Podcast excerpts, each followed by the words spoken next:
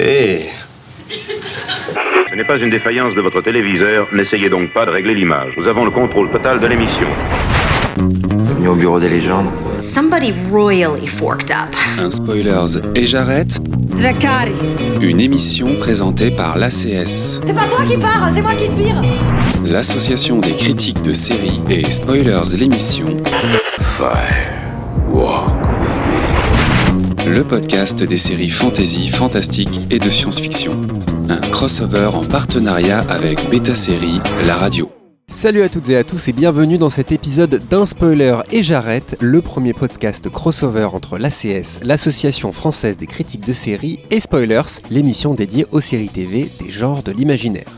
Un podcast en partenariat avec Beta Série. Cette semaine, on remplit le l'auto-bingo de l'épouvante avec du monstre, du fantôme et de la possession. Et oui, car dans ce numéro, nous nous intéresserons aux classiques de la littérature d'épouvante qui ont récemment donné lieu à des adaptations en série de leurs univers terrifiants. Pourquoi ce nouvel attrait pour ces ouvrages Sont-ils adaptés euh, à la lettre ou réinventés? Et bien pour répondre à ces questions et bien d'autres, on commencera par parler de Mike Flanagan, devenu incontournable euh, quand on parle de séries d'épouvante avec The Haunting of Hill House, of Bly Manor ou plus récemment de la chute de cette bonne vieille maison Usher. Par la suite, nous ferons entre autres, entre autres pardon, un tour du côté du maître Stephen King bien sûr, avec les séries adaptées de ses ouvrages Castle Rock et The Outsider. Je m'appelle CHP du podcast Spoilers, je suis en compagnie de Salambo Marie, journaliste indépendante spécialisée dans les séries. Tu as travaillé avec euh, voilà, Numérama par exemple, euh, notamment. Exactement, bonsoir. Nous sommes également avec euh, Marine Perrault, journaliste indépendante. Alors là, on est sur euh, Télé Loisirs, CNET euh, et j'en passe. Marine, c'est bien ça? C'est bien ça, bonsoir. Et euh, Briac Picarelec, euh, voilà, le, le spoiler, euh, le spoiler addict, hein, le, le frérot. Comment tu vas, comment tu vas, Briac? Ça va très bien. Voilà, toi, tu, je, je, je me suis jamais posé la question comment te présenter euh, sérieusement. Si tu es universitaire, officiellement, Je suis doctorant et je travaille sur les séries télévisées américaines. je l'aurais pas mieux dit.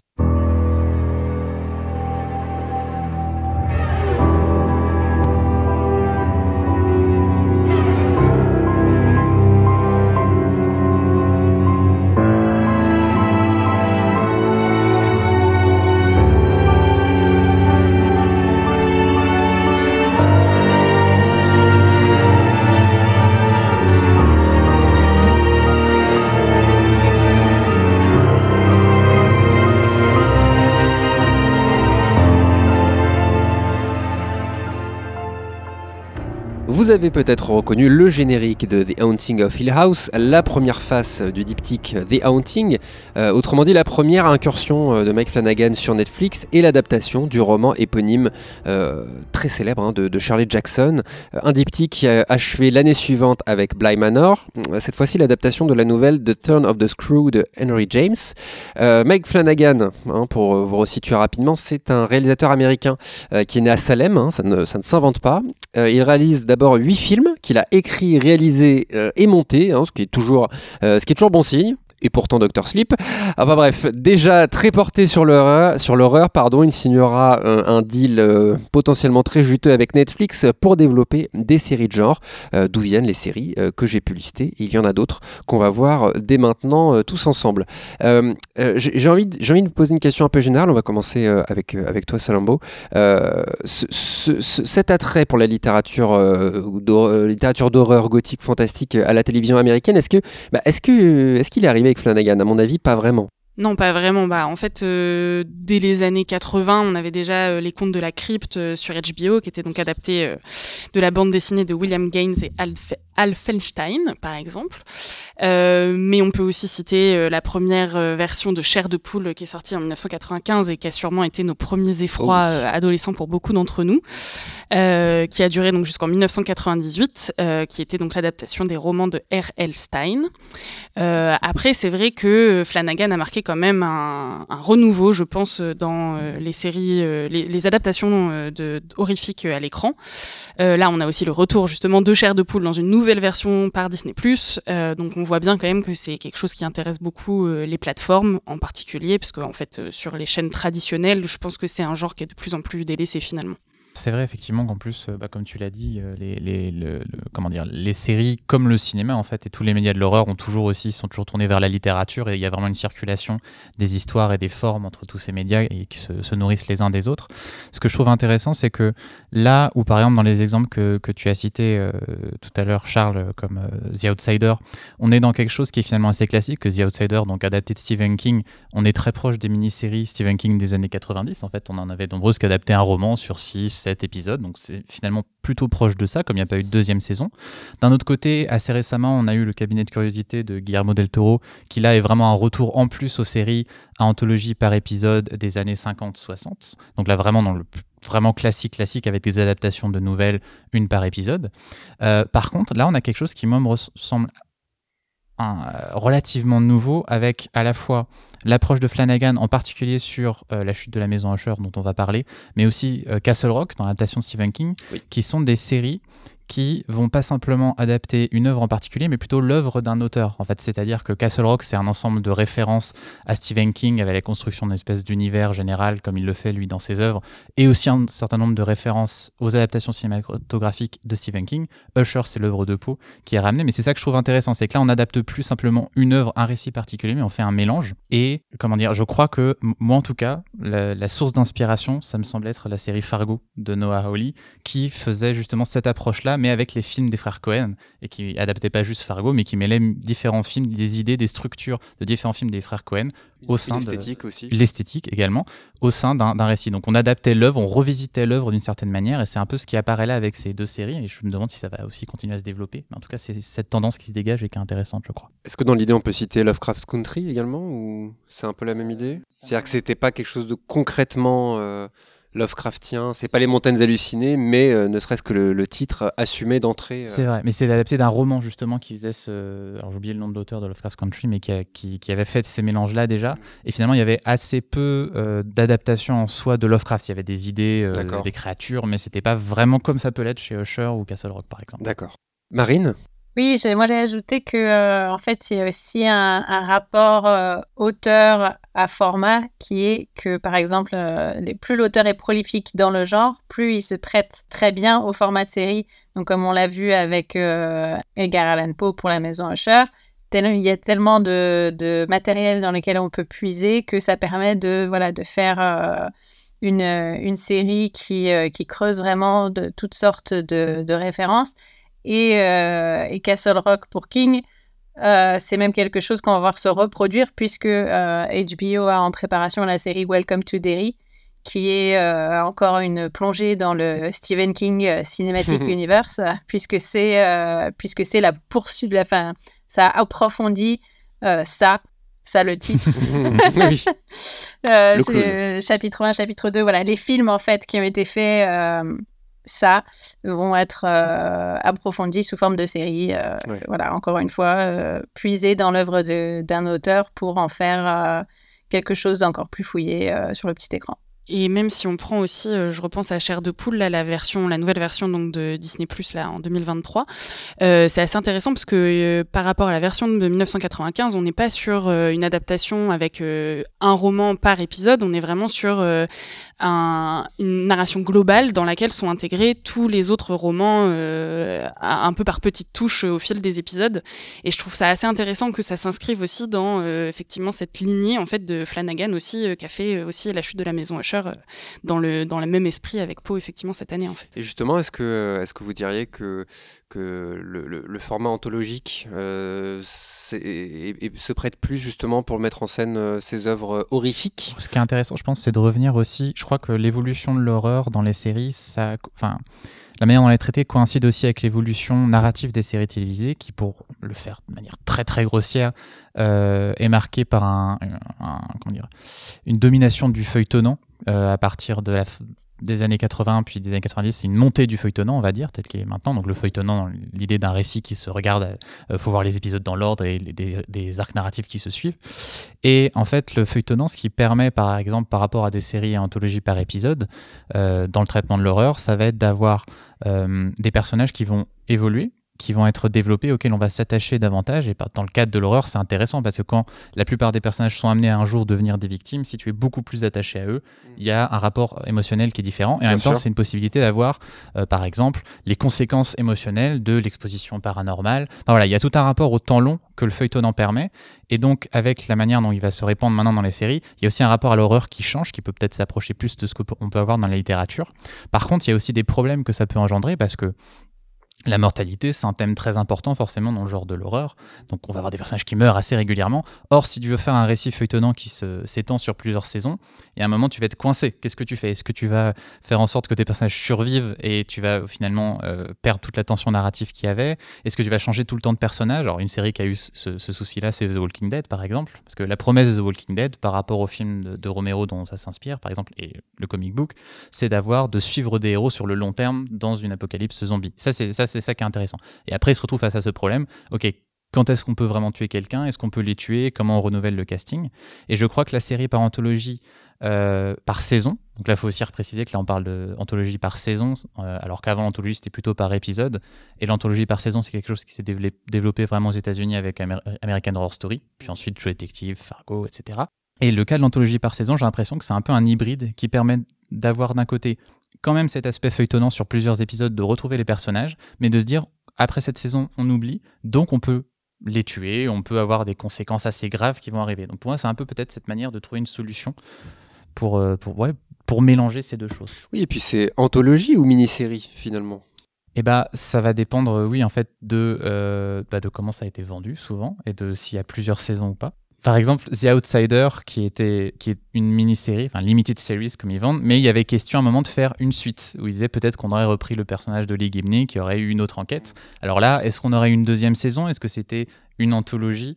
Euh, mais le fait qu'il n'y ait pas eu cette deuxième, ça fait que ça reste, on pourrait dire, une mini-série. Oui, non, mais je pensais par exemple, euh, Marine, au, diptyque euh, The Haunting. Est-ce que c'est pas juste parce que c'est euh, euh, deux séries qui se suivent, qui sont disponibles au même endroit de, du site Netflix. Euh, est-ce que c'est pas juste un titre en commun finalement? Pour moi, The Hunting of Hill House a été conçu comme une mini-série dont le succès était peut-être pas attendu dans l'ampleur qu'il a eu. Et du coup, je pense que quand The Hunting of Bly Manor a été a été commandé par Netflix, c'était plus, euh, bah, on, va, on va appeler ça, euh, on va pas dire que c'est la saison 2, on va pas dire que c'est une anthologie, on va dire que c'est une autre mini-série, mais dans le même esprit. On va garder un titre un peu comme, comme, comme ça, les gens vont revenir, ils savent euh, à quoi s'attendre. Mais voilà, c'est, on, on est plus, tu vois, sur une stratégie limite marketing pour moi que créative de la part de Flanagan. Pour moi, Flanagan, il a fait The Hunting of Hill House, et puis on lui dit, bah, tu veux pas revenir en faire une autre? Et voilà, et après, ils, ont, ils sont allés coller ça dans le, le Flanaverse, comme ils ont. Si tu vas sur Netflix, tu as la collection euh, Mike Flanagan. Et ils sont allés mettre un peu tout ça, euh, tout ça là pour, euh, pour que l'algorithme nous les, nous les montre bien. Mais c'est ce que ça me fait penser à ce que tu viens de dire, Briac, sur The Outsider? En fait, si The Outsider avait été un succès monumental, euh, il est fort probable. En fait, c'est presque une sécurité de dire euh, mini-série ou anthologie. C'est vraiment, oh, écoutez, s'il y a un carton monumental, on verra pour la suite. Euh, c'est voilà, c'est plus ces séries-là. et c'est pour ça que les, des univers riches, notamment des auteurs comme Stephen King, permettent potentiellement de développer euh, ou de, de, précaliser ou toutes sortes d'abominations euh, par la suite. Briac, tu avais quelque chose à dire? Oui, si ce n'est que oui, je suis, je suis d'accord avec euh, ce que tu disais, Marine, avec quand même, je trouve que Flanagan a quand même... Alors, il faut, on dit Flanagan, mais il n'est pas tout seul. Il y a d'autres scénaristes aussi qui travaillent sur ces séries. et sur Bly Manor, il réalise pas tous les épisodes, etc. Mais il y a quand même, je trouve, entre Hill House et Bly Manor, une vraie continuité formelle dans l'approche de l'adaptation.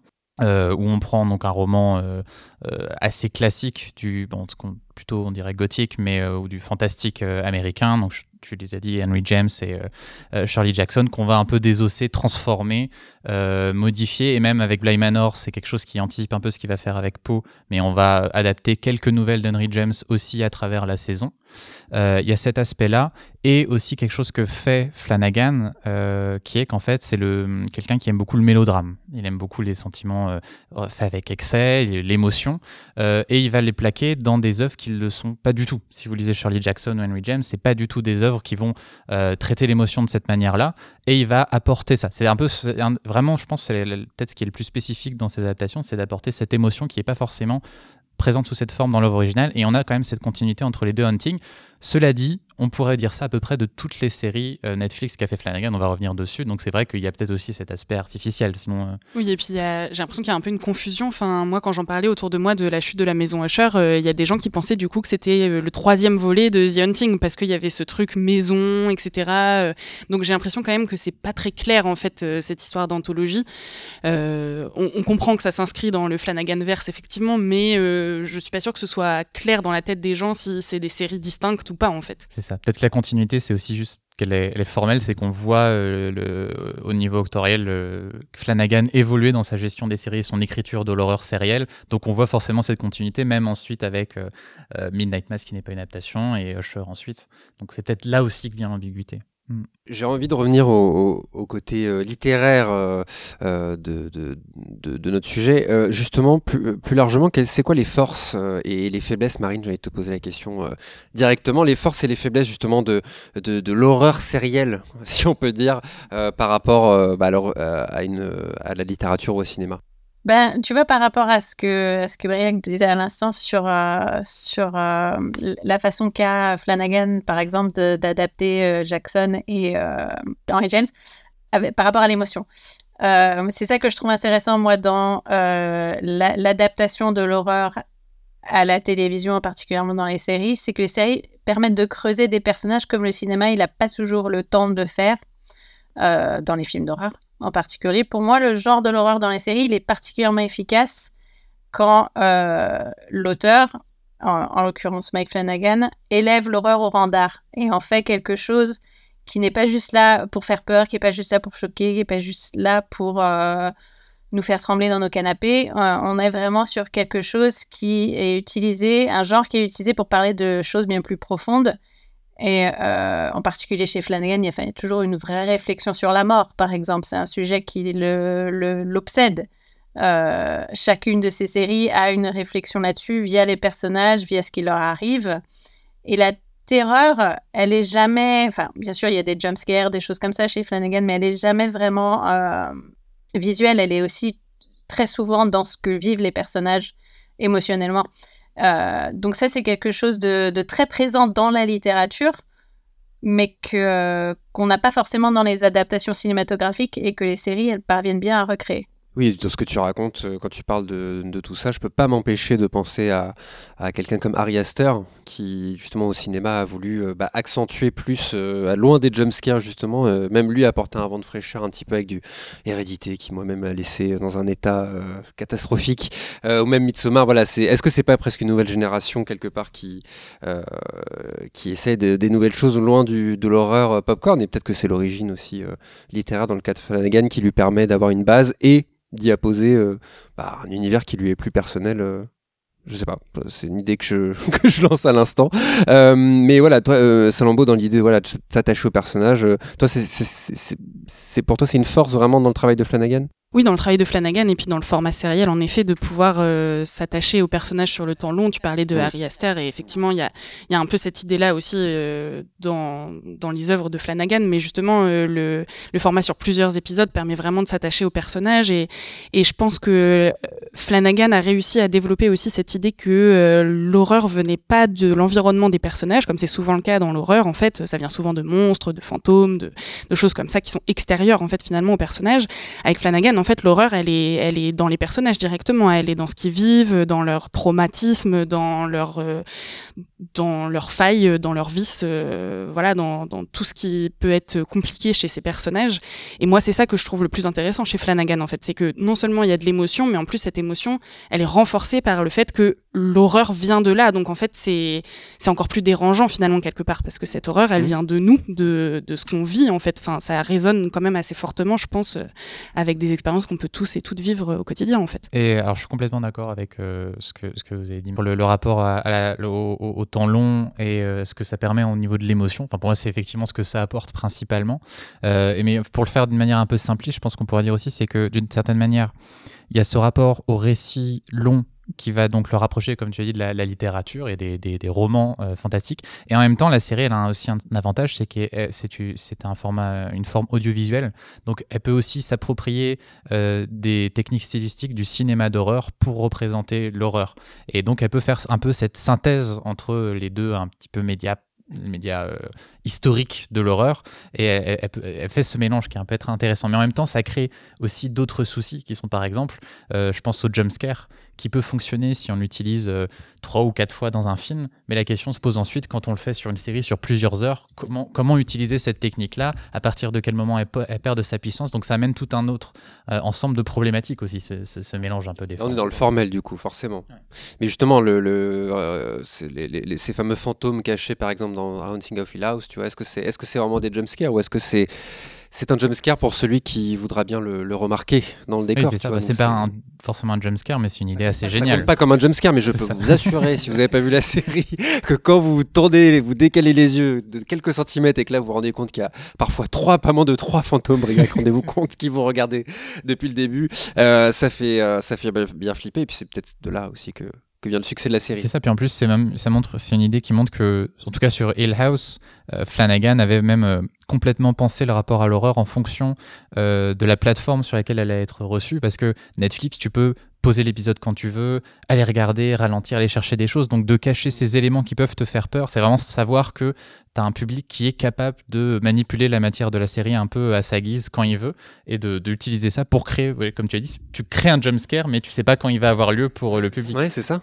Et pour qui effectivement et euh, ça me fait penser aussi il sait que c'est des séries qui vont vivre au-delà de la plateforme sur du YouTube du TikTok. Avez-vous remarqué ces détails le theory craft euh, comme comme on l'appelle? Justement je trouve aussi que Flanagan justement a, su tirer parti aussi de cet aspect euh, formel parce qu'effectivement bon il y a les fantômes cachés etc mais dans The Hunting of Hill House par exemple je me souviens de l'épisode je crois que c'est l'épisode 6 qui est un plan séquence un, un, immense plan séquence en fait tout l'épisode est un plan séquence et du coup, ça renouvelle aussi, je trouve, cette, cette horreur, parce qu'en fait, ça ne s'arrête jamais. Donc, euh, on, on, on, est terrifié de voir l'horreur arriver euh, de chaque recoin encore plus, parce que euh, le plan n'en finit plus de tourner et de, et de nous faire peur, en fait. Donc, je trouve que il a vraiment, il a vraiment bien utilisé, en fait, aussi des, des spécificités formelles qu'on pouvait voir au cinéma pour pouvoir justement pas utiliser tout le temps des jumpscares et essayer de renouveler un peu tout ça. Mais alors, justement, on est quand même très dithyrambique hein, sur, le, sur le mic depuis le début de cet épisode. Il euh, y, euh, y, a quand même une série, malgré tout, euh, qui a. Alors, je, bon, bah, je sais pas si on peut parler d'échec vraiment, mais en tout cas, c'est la seule qui a été annulée au bout d'une saison alors qu'elle devait en compter deux. C'est Minette Club, que, vous avez vu, que vous avez aimé déjà Ou est-ce que vous comprenez complètement, Marine, par exemple? Est-ce que tu, comprends complètement ce, cette, cette, cet arrêt? Je n'ose pas dire échec, vous voyez, je le dis vraiment du bout des lèvres parce que la saison 1 reste, reste très sympa, mais qu'est-ce que tu en as pensé? Oui, voilà, je pense qu'elle est, ça, elle est sympa. Euh, on l'aime bien, la, la saison de, de, Midnight Club, mais bon, non, elle, elle est bien, mais euh, c'est pas sa plus réussie, très nettement, euh, de, de, tout ce qu'il a fait sur Netflix, de toutes ses séries. C'est, elle est, pour moi en tout cas, elle est en bas du classement. Euh, elle, elle, est sympa, mais euh, elle a ce point commun avec Shore de Poule, en fait, qui est. Euh, c'est des séries dont chaque épisode quasiment est en fait une, histoire dans l'histoire. donc ça, mélange ce côté feuilletonnant avec un côté anthologique, comme on, en a parlé avant. Et en fait, je pense que si ça, ça colle bien au, format des romans qui sont adaptés, que ce soit les chairs de poule ou les, la saga Midnight Club dont j'ai oublié le nom l'auteur. Euh, je pense que c'est peut-être pas ce dont le public est le plus friand. Parce que justement, t'as pas le même investissement au niveau des personnages, pas le même investissement au, niveau de l'histoire, parce qu'elle est le fil conducteur global est souvent noyé par les, les mini-histoires racontées, et que du coup, je pense que ça peut perdre le public, parce qu'il suffit qu'il y ait un épisode ou deux qui t'ennuie pour qu'après, euh, tu sois moins investi dans, dans le, la saison dans son ensemble. Euh, c'est pour ça que pour moi, je ne suis pas convaincue que Cher de Poule ait une saison 2. Aïe, aïe, aïe. C'est dit. Moi, j'aimerais bien. Toi, t'aimerais bien? Bah oui. Alors, moi, The Midnight Club, euh, je suis comme toi. Moi, je la mettrais en, vraiment tout en bas du classement des séries de Flanagan, clairement. Enfin, pour moi, c'est c'est une série qui est un peu bancale, euh, on sait pas trop. Il a essayé de faire une série ado, alors du coup, ça, c'est à moitié à hauteur, à hauteur d'ado, mais en même temps, euh, il y a quand même du Flanagan, donc euh, il y a des thématiques très deep qui sont abordées. Il y a une utilisation des genres très différents, effectivement, comme tu le disais, Marine, parce que ils se racontent tous des histoires au coin du feu, etc. Donc chaque épisode est un peu consacré à, un genre cinématographique un peu différent. mais du coup, pour moi, ça marchait pas en fait. Enfin, il arrivait pas à mettre euh, les choses, les éléments dans le bon ordre pour faire un joli Tetris, quoi. Et je trouve que, à la limite, Chair de poule, pour moi, c'est un peu euh, The Midnight Club euh, réussi, quoi. En fait, c'est une, série ado horrifique où les histoires indépendantes sont très bien intégrées dans une histoire globale. on s'attache aux personnages, même si c'était le cas aussi dans The Midnight Club, mais je trouve que, pour moi, Chair de poule a vraiment bien réussi son, son pari, alors que pour pourtant, c'était sur Disney+. Hein. Moi, j'avoue, je j'aurais pas du tout euh, sur cette adaptation, euh, je pensais que ce serait vraiment atroce. Et finalement, ils ont vraiment bien géré le truc et ils ont même aussi, enfin là où pour moi euh, Midnight Club un peu, c'est justement dans le côté adaptation, parce que on retrouvait pas vraiment ce qu'il y avait euh, chez l'auteur original. Je me souviens plus non plus du nom. Euh, mais là, par exemple, Cher de poule, bah, il faut monter un peu en tension autour de d'éléments un peu euh, un peu cultes comme le pantin Slappy qui faisait très très peur dans dans certains romans. Horrible. le pantin. Et donc là, ils font justement monter la tension. On sent qu'il va pas tarder à arriver. là, dans les derniers épisodes justement qui ont été diffusés, il est enfin arrivé et ils ont bien justement dosé cette, euh, cette adaptation et cette, euh, cette reprise des éléments euh, de l'œuvre originale en fait. Donc pour le coup, moi j'espère que, que Cher de Poule aura une saison 2 et je n'espérais pas que The Midnight Club ait une saison 2, mais bon, il n'y en a pas eu de toute façon, donc c'est très bien. pour l'instant, on ne sait pas sur la saison 2 de Cher de Poule, c'est ça? Alors, si Disney ne s'est pas prononcé sur Cher de Poule précisément, ils ont quand même annoncé en fait une volonté de freiner la production de série ils en ont abandonné plusieurs. et le, le Nautilus, euh, adapté de Jules Verne, qui euh, passé à la trappe, a été repris par AMC. Donc en fait, le, ce qui, l'épée de Damoclès qui pend euh, au-dessus de Chair de Poule, c'est pas tellement est-ce que ça va marcher, est-ce que ça va pas marcher. Enfin, ça va certainement jouer, mais c'est surtout est-ce que Disney a envie de, d'aligner l'argent ou pas. Et, et, en ce moment, il ils commencent un petit peu à se dire, euh, à changer un peu leur stratégie là-dessus. Donc c'est ça en fait qui pourrait, euh, qui pourrait jouer sur un renouvellement ou non de Chair de Poule. Le suspense reste entier. Euh, j'ai envie qu'on parle maintenant d'une série qui, pour beaucoup, alors comment est-ce que j'ai découvert cette série? Je vais vous faire une confidence, je ne savais même pas que c'était une série de Flanagan, puisque je ne savais même pas que cette série existait. C'était Briac, on sortait d'un épisode, d'un enregistrement, de, un live de spoilers, et Briac, je lui dis, voilà, je sais pas quoi regarder, t'as regardé Midnight Club, il me fait, oh, non, regarde Midnight Mass, regarde Midnight Mass, qu'est-ce que c'est que ça? Et euh, bah voilà, je vous l'avoue, hein, ça m'était complètement euh, euh, passé, passé au-dessus. Et tu te souviens Je me souviens de cette anecdote. Et c'était et effectivement, bah, c'est vraiment très bien. Alors le, ce qui me concerne, c'est toujours très bon signe quand je commence le premier épisode, que là sur ma tablette, je vois le premier jumpscare, je fais allez rideau. ce sera pas pour ce soir parce que je suis pas prêt. et le côté, bah, finalement, le côté horrifique m'a vraiment plu. toi, Breck, t'entends, voilà, Midnight Pour ceux qui auraient peut-être pas forcément tenté, parce que c'est le côté, c'est la seule série de, de, Flanagan qui n'est pas une adaptation. Alors est-ce que ça, est-ce que c'est un avantage, est-ce que c'est un, un, inconvénient, qu'est-ce que Moi personnellement, c'est ma préférée de Flanagan. Euh, je trouvais que c'était la mieux tenue euh, sur tous les plans, euh, narrativement, stylistiquement. par, exemple, pas forcément me faire des amis, mais j'aime bien Flanagan, mais je trouve pas que ce soit un très grand metteur en scène. Enfin, j'ai des réserves sur son approche de la mise en scène, et puis des trucs peut-être plus superficiels, mais je déteste l'étalonnage de la plupart de ses séries. Mais je trouve que sur Midnight Mass, par contre, là, j'avais beaucoup moins de réserves, c'était très efficace dans la gestion des scènes d'horreur comme des scènes plus intimes. Euh, et j'ai trouvé qu'il était aussi plus radical. Alors la série, on lui a reproché des scènes de, il y a des scènes de, monologues, enfin en tout cas de très très longs dialogues par moment qui exposent un peu les thèmes, euh, thèmes de la série. Mais je trouve justement, j'ai bien aimé cette radicalité là. Genre il s'est vraiment dit, je m'en fiche, ça durera le temps que ça doit durer. Si ça devient théâtral, ça devient théâtral. Et euh, pour toutes ces raisons-là, ouais, je pense que celle qui m'a le plus plu, qui m'a le plus touché, et aussi qui a le plus justifié. Euh, disons que Flanagan, avec son truc de faire presque une série par an, maintenant une série d'horreur, euh, c'est presque comme s'il faisait des longs, des longs métrages, mais très longs. Et il y a une approche long film, même s'il travaille quand même l'épisode. Et là, c'est vraiment une fois où je me suis dit, ça aurait pu être un film, mais ça aurait perdu beaucoup si c'était un film. C'est-à-dire que beaucoup de la force, bah, c'est tout ce qu'on disait en fait tout à l'heure, c'est que euh, c'est toute l'émotion de la série qui fait qu'elle valait le coup d'être racontée sous forme de série. Mais euh, et en plus j'aime bien les vampires, donc forcément je trouve que c'était cool. qui n'aime pas les vampires. Euh, il s'est peut-être euh, euh, autorisé plus de choses, justement, de, prendre le temps d'accentuer les dialogues, de donner du fond, le sens de la vie. Oui, bah alors, enfin, moi personnellement, j'ai trouvé ça un peu too much. Du coup, enfin, j'avoue, je me suis un peu ennuyée devant certains monologues. Je trouvais ah. que c'était un peu, un, peu trop de monologues sur le sens de la vie, la mort, la religion, tout ça. Et il y a des choses intéressantes, mais je trouve du coup que les épisodes était un peu long et, et moi perso je, je, je, trouve pas forcément que ce soit sa meilleure. Euh, pour moi la meilleure ça reste The Hunting of Hill House qui est pour moi son chef-d'œuvre absolu et je suis pas sûre qu'il puisse refaire un, un, coup de maître comme celui-ci. Euh, mais c'est vrai que Midnight Mass a au moins l'avantage d'être sa création la plus personnelle parce que du coup il s'est inspiré beaucoup de euh, sa propre vie en fait. Euh, donc dans cette série il parle beaucoup de religion et euh, lui-même a été enfant de cœur quand il était petit. son personnage principal Riley est un ancien alcoolique et il se trouve que Mike Flanagan également est un, est un ancien alcoolique. Donc il parle de choses qui lui sont très proches et qui lui sont très chères. Et je, je pense que ça, c'est le meilleur atout de Midnight Mass, mais du coup, pour moi, c'était un tout petit peu trop bavard. Et je pense que euh, il s'est aussi autorisé plus de choses en termes formels, parce que là, on voit vraiment des monstres, les, les fameux vampires, effectivement, dont tu parlais.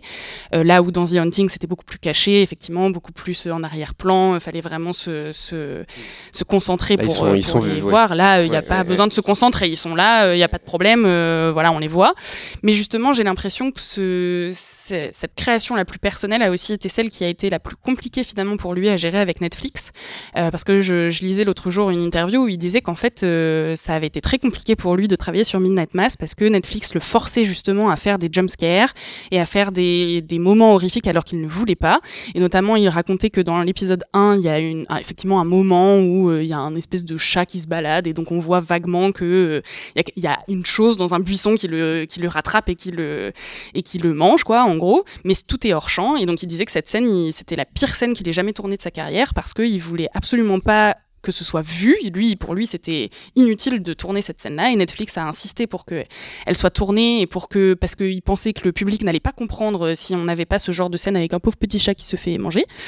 Et euh, je pense que pour lui, du coup, ça a été oui sa création la plus personnelle, mais aussi celle qui a été la plus difficile à faire accepter finalement euh, par Netflix parce que euh, parce que bah il, il, voulait quand même justement garder ce côté très horrifique et très très jumpscare alors qu'il n'y avait pas forcément besoin sur certains moments. Je vais voir l'économie presque. alors bon.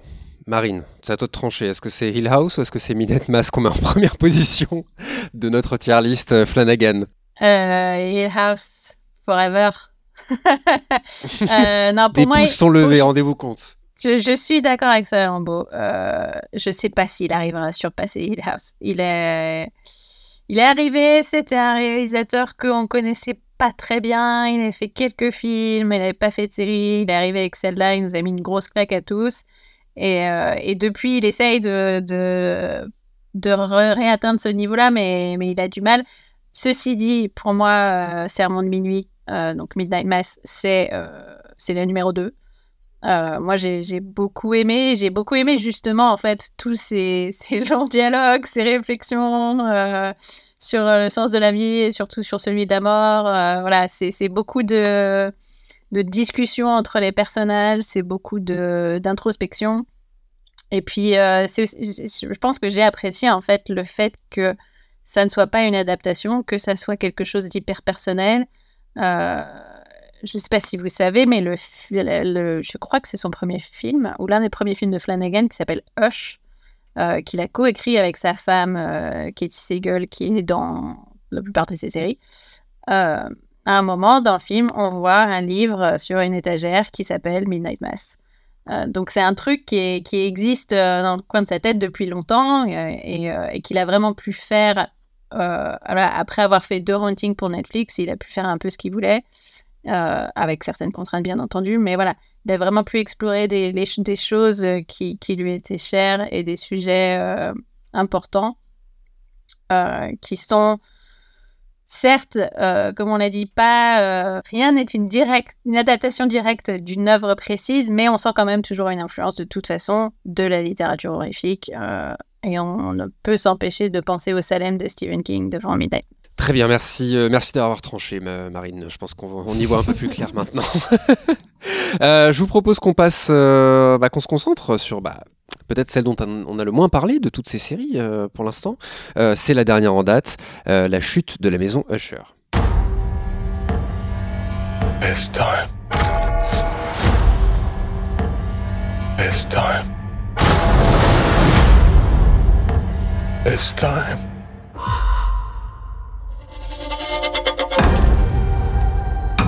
Your Honor, no matter how much evidence stacked against them, the Usher crime family stands stronger and darker than ever before. Anyone comes after us, we will exhaust our arsenal until the threat's neutralized. By neutralized, you mean sued into oblivion on the streets? Neutralized. Like dead. You guys, we really should get together more often. It's just a balm for the soul. Adaptation très libre de l'une des plus célèbres nouvelles extraordinaires d'Edgar Allan Poe, mais même adaptation de plusieurs nouvelles extraordinaires. Euh, cette série, c'est l'histoire de Roderick Usher, PDG d'un grand groupe pharmaceutique, et euh, de la discussion qu'il a, qu'il va avoir avec un vieil ami à qui il souhaite faire des aveux sur lui et sur sa famille.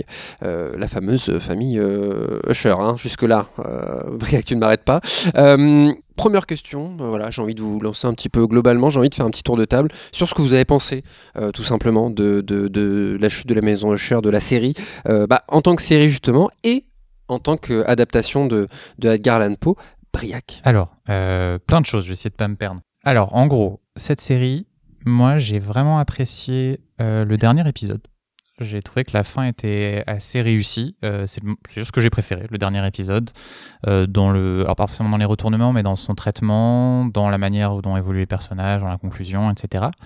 Là où j'ai eu un problème, en fait, c'est euh, avec le côté assez répétitif, j'ai trouvé, de la saison. C'est-à-dire qu'en fait, par rapport à ces autres séries, là, ce qui rajoute Flanagan, c'est vraiment ce qu'on pourrait appeler une formule, donc des passages obligés par épisode. Et la formule, ça va être un membre de la famille Usher va mourir dans chaque épisode, grosso modo. Et euh, j'ai trouvé que le problème, c'est que normalement, quand on fait de la formule dans une série, c'est qu'on l'instaure pour créer véritablement des variations et pour surprendre. Or, très rapidement, tu devines qui va mourir au début de l'épisode, et tu attends, et il meurt à la fin. Et en fait, il y a ce côté ultra répétitif. Et en plus, alors en plus, si tu connais un peu les nouvelles de Poe, tu as les indices soit par des noms de personnages, soit par des noms d'épisodes, tu sais à peu près comment ça va se passer, même s'il joue quand même avec certaines choses. Mais ce qui fait qu'il y a un côté... Euh, alors, j'imagine qu'il y avait un jeu avec l'inévitable, sans doute, qui voulait faire de la même manière que dans la nouvelle et donc dans le titre de la série, on a The Fall donc, of the House of Usher. On sait, que, on sait que ça va, ils vont mourir, on sait que ça va se terminer. Donc, on sait que c'est mis là d'emblée, mais il n'a pas réussi à créer des surprises, à, oui, à faire un peu de variation qui aurait pu faire que, bah, au bout d'un moment, ouais, tu t'attends à ce qui va se passer. Et il y a même, justement... Euh, sur le plan stylistique aussi cette répétition avec les jumpscares qui sont là. Ils nous en balancent un, deux par épisode, toujours au même moment quand euh, Roderick Usher euh, voit quelqu'un, donc un de ses enfants, quelqu'un de son passé. Et c'est systématique. Alors à un moment, il fait un peu... Il, il, y a un côté réflexif parce que le personnage de Usher dit ah, bah, à chaque fois il y en a un qui va arriver, donc là ça va se passer encore de cette manière-là. Mais même en le faisant, ça enlève pas le côté justement... Bah, au bout d'un moment, ça fait plus rien, quoi. C'est juste du, du jumpscare pour du jumpscare. Ah oui, là, on est. Enfin, je, me permets sur l'épisode 1, tout simplement, qui finit sur un jumpscare avec euh, la voiture, mm. là. Euh, je sais pas si on se met d'accord sur le spoil ou pas, d'ailleurs. On va, on va essayer de limiter, on sait jamais, voilà, s'il y a les gens. Euh, pas le spoil pour le spoil. mais, mais oui, il a très très bien marché, ce premier. Oui, j'étais par terre. je m'attendais pas du tout à, à ce qu'un gars dans une bagnole me regarde. Mais vraiment, une fois que ma tension est redescendue, je suis. Ouais, ok. Tout ouais, c'est presque, presque, j'ose le dire, Briac. Je pars sous, sous, ton. Euh, c'est, c'est pas très digne de Flanagan, justement. Ce fameux Mike, Mikey qui nous mettait des fantômes cachés dans le décor. Là, il nous met voilà un gars avec un derrière qui va bien te faire sursauter. Tu oh, oh bah pour un premier épisode, je me, ah, je me disais, euh, la forme est vraiment pour le coup presque presque bas de gamme je, trouve. Ouais on, pourrait dire ça. En tout cas il y a ouais, ce côté répétitif moi si en plus il y a de la lassitude et de la, répétitivité là, là, non c'est à dire que vraiment moi je, partais sur un, ressenti quand même assez moyen quand j'arrivais vers la fin mais le dernier m'a rattrapé certaines choses quand même. On va revenir dessus mais par contre euh, j'ai été assez intéressé par la série du point de vue de l'adaptation. Euh, la, la, gestion par rapport à l'œuvre de Poe euh, et j'ai aimé par exemple la manière dont donc en fait la série va mélanger donc la chute de la maison Usher, mais une des nouvelles aussi qui inspire principalement, c'est le masque de la mort rouge, alors qui est adapté en plus dans un épisode en particulier, mais qui même thématiquement, qui est euh, donc sur donc le masque de la mort rouge, c'est un, prince qui s'isole avec euh, sa cour pendant qu'il y a une épidémie euh, autour de lui dans son royaume, et l'épidémie va finir par arriver à travers un personnage donc allégorique et fantomatique qui va la, la relâcher. Et donc c'est grosso modo l'histoire de la série en fait aussi qui est représentée là. Et il y a eu des choix intéressants, c'est déjà de mélanger ces deux séries pour faire le squelette euh, ces deux pardon, nouvelles pour faire le squelette de la série, c'est-à-dire de voir les liens déjà dans l'écriture de Poe entre ces deux œuvres, dans les personnages aristocratiques et l'écriture, de les mélanger pour le mettre dans la saison, et en plus des choix d'adaptation dans euh, la manière dont on le modernise avec euh, un, tout un discours sur la crise des opiacés qui bon, plus ou moins euh, subtil ou intéressant, mais qui va faire le lien avec justement ces thèmes qui étaient déjà chez Poe. Ça, j'ai trouvé intéressant. J'ai trouvé intéressant aussi d'avoir ce récit cadre, puisque la série, euh, c'est avant tout, c'est d'abord c'est un dialogue entre Roderick Usher et Auguste Dupin, euh, donc euh, un, enquêteur, euh, Dupin étant une création de Poe et le, premier vrai personnage d'enquêteur dans les premières nouvelles qui ont créé le genre policier. Donc on a ce cadre, on exploite ça pour faire en plus en sorte que la série soit une enquête pour essayer de comprendre ses morts. Donc tout ça c'est super intéressant. et il y a un côté assez ludique en plus dans la manière dont il émaille certaines références. parfois on lit dans les noms de personnages, le mari d'un personnage s'appelle Bill Wilson, c'est William Wilson qui est une nouvelle de Poe et il joue même avec des détails dans leur mise à mort qui vont pas être exactement comme dans la nouvelle, mais qui, il va, justement, si tu as lu la nouvelle, il va te faire une surprise, il va l'exploiter. Donc il y a des moments, c'est intéressant.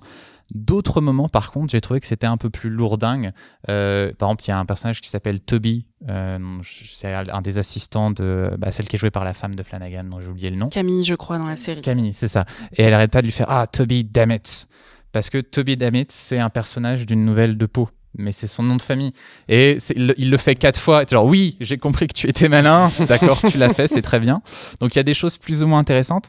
Là où, pour moi, pour finir, euh, il y a un petit échec au, niveau de l'adaptation. C'est au niveau stylistique parce qu'en fait en adaptant Poe, euh, t'adaptes aussi donc euh, une des personnes qui est connue comme un, grand auteur du romantisme noir et donc il y avait aussi un défi de réussir à transcrire ça visuellement en le faisant passer au 21e siècle et le traitement là qui bon, bah, ressemble principalement, on est dans des bureaux, c'est des bureaux de succession, il y a succession qui est clairement une référence même dans, la musique dans le premier épisode qui revient. Euh, j'ai pas, j'ai pas trouvé qu'il a réussi à, trouver une approche du romantique, euh, du romantisme, qui, qui, qui, qui s'accorde avec bah, justement un décor moderne. Euh, pour moi, c'est ça. Il y a un problème esthétique. Il a pas, il a pas réussi à trouver son angle. Comment faire du gothique avec des immeubles, comment faire du gothique avec des smartphones, un truc moderne.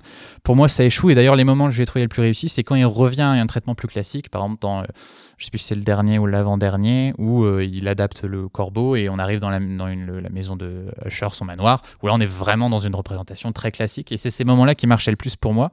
Donc, d'une certaine manière, il y avait cet échec-là un petit peu esthétique pour moi dans la série. Bah, esthétique et puis euh, dans, le, dans les adaptations, effectivement, je suis d'accord avec toi que moi j'ai trouvé ça trop lourdingue en fait, euh, trop de références à la seconde pour dire que ah oui, regardez, j'ai lu tout pot, c'est vraiment génial. Bon, euh, c'est super, mais en fait pour moi ça fait pas une narration de faire ça et je trouve que du coup c'est enfin, on sort en fait de l'adaptation finalement de simplement effectivement la chute de la maison Usher, c'est-à-dire que il l'a dit d'ailleurs, euh, il adapte plusieurs œuvres de Poe avec cette série, mais du coup, bah en fait on retrouve très peu d'éléments finalement de la chute de la maison Usher, la nouvelle de Poe finalement. Il y a quelques personnages, euh, il y a le cadre global mais en fait à part le dernier épisode qui reprend vraiment beaucoup euh, la trame, sinon tout le reste euh, c'est effectivement une adaptation très très libre de plein de nouvelles de Poe. Et moi j'ai trouvé ça un peu foutraque en fait, un peu comme The Midnight Club, je trouve qu'il s'est trop perdu à essayer d'adapter trop de choses en même temps.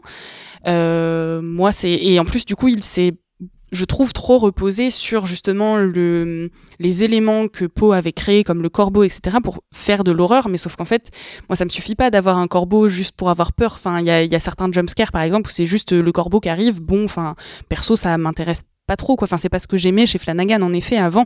Je trouvais ça beaucoup plus subtil avant que juste un corbeau qui débarque dans l'image quoi. Marine, justement, toi, est-ce que tu as relevé toutes ces, toutes ces belles références à, à Edgar Allan Poe?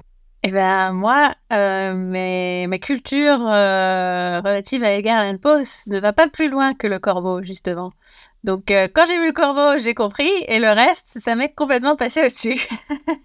et je pense en fait que c'est à la fois une bonne chose et un handicap. dans la mesure où moi, en regardant la série, en ne connaissant pas grand-chose à Poe, il y a plein de choses du coup que je n'ai pas relevé. qui, si j'avais les refs, j'aurais peut-être dit ah pas con. Et en fait, bah, du coup, ça m'a complètement, je suis passée à côté. Euh, mais d'un autre côté, bah heureusement qu'on peut regarder la série sans connaître Paul du bout des doigts, sinon ça serait vraiment compliqué. Mais du coup, voilà, je suis d'accord avec ça en haut. Il y a ce côté foutraque où euh, tu, tu, sens, en fait, même quand tu connais pas Poe, tu, tu sens qu'il essaye de parler de plein de choses, de mélanger plein de choses.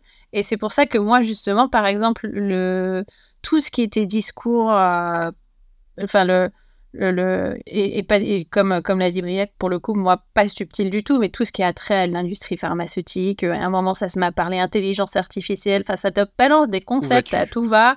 Euh, je me suis dit, qu'est-ce qu'il mm. qu'est-ce qu'il a, la Flanagan? C'est sa dernière série Netflix. Il s'est dit, il faut que je parle d'un max de trucs euh, avant qu'on coupe la parole. Je ne sais pas. C'était très étrange. Euh, et du coup, pour moi, c'est une série sympa. J'ai regardé, j'ai apprécié. je me suis pas spécialement ennuyée.